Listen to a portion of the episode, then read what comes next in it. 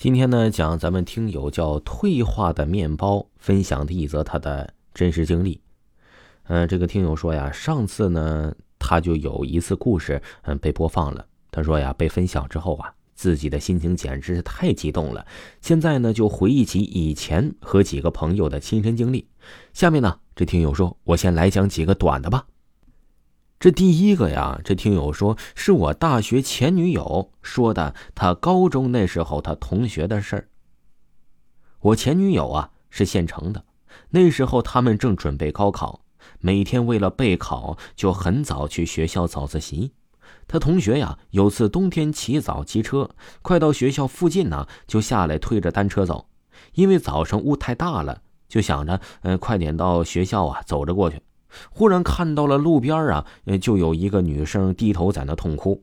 他同学好心过去询问，那女人一抬头，只有一张脸是没有五官。结果呀，他那个同学在后面就吓哭了，在家里病了三天之后才来上课。听说呀，还有一个故事啊，也是我的大学的前女友的。这个呀，不是灵异故事，但是他给我说。他听那个时候的表情的时候还是比较灵异的。现在啊，就给大家继续讲一讲。记得他呀，小学的六年级的时候，小学当天毕业，他记得很清楚，就是去学校拿毕业证的当天。去的时候啊，本来说好是和他的一个小伙伴一起去的，结果突然那个小伙伴说自己不想去学校领毕业证了，让我前女友代替一下。到时候中午放学，顺带把毕业证拿到他家就行。然后他也没多想，就答应了。就这样，到了临近中午，拿了自己的毕业证和他那个小伙伴的前女友啊，是先去的。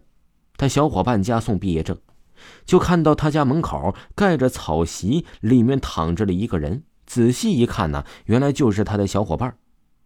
后来才得知，当天上午他也去了附近河里。游泳溺水淹死了，人已经抬回家来了。我前女友很不是滋味的把毕业证给了他的爸妈。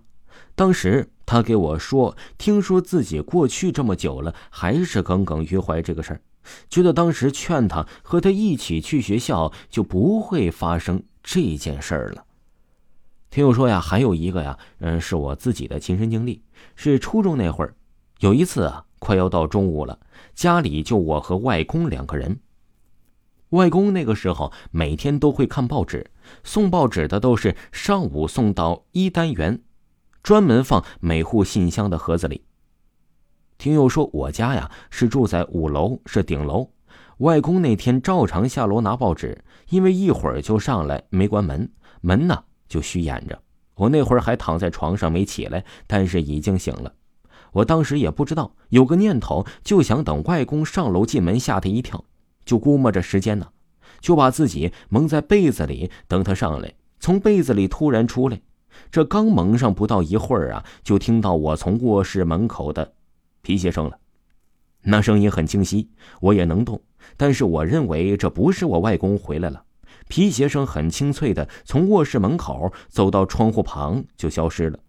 当声音消失的时候，我就打开被子，发现这大门原来呀还是在虚掩着。外公没回来。等等，那刚才的那个皮鞋声是谁呀？庆幸我没有打开被子查看，不然呢，天会知道我那个时候会看到什么。听众朋友，听友退化的面包。的故事啊，就已经给您分享完了。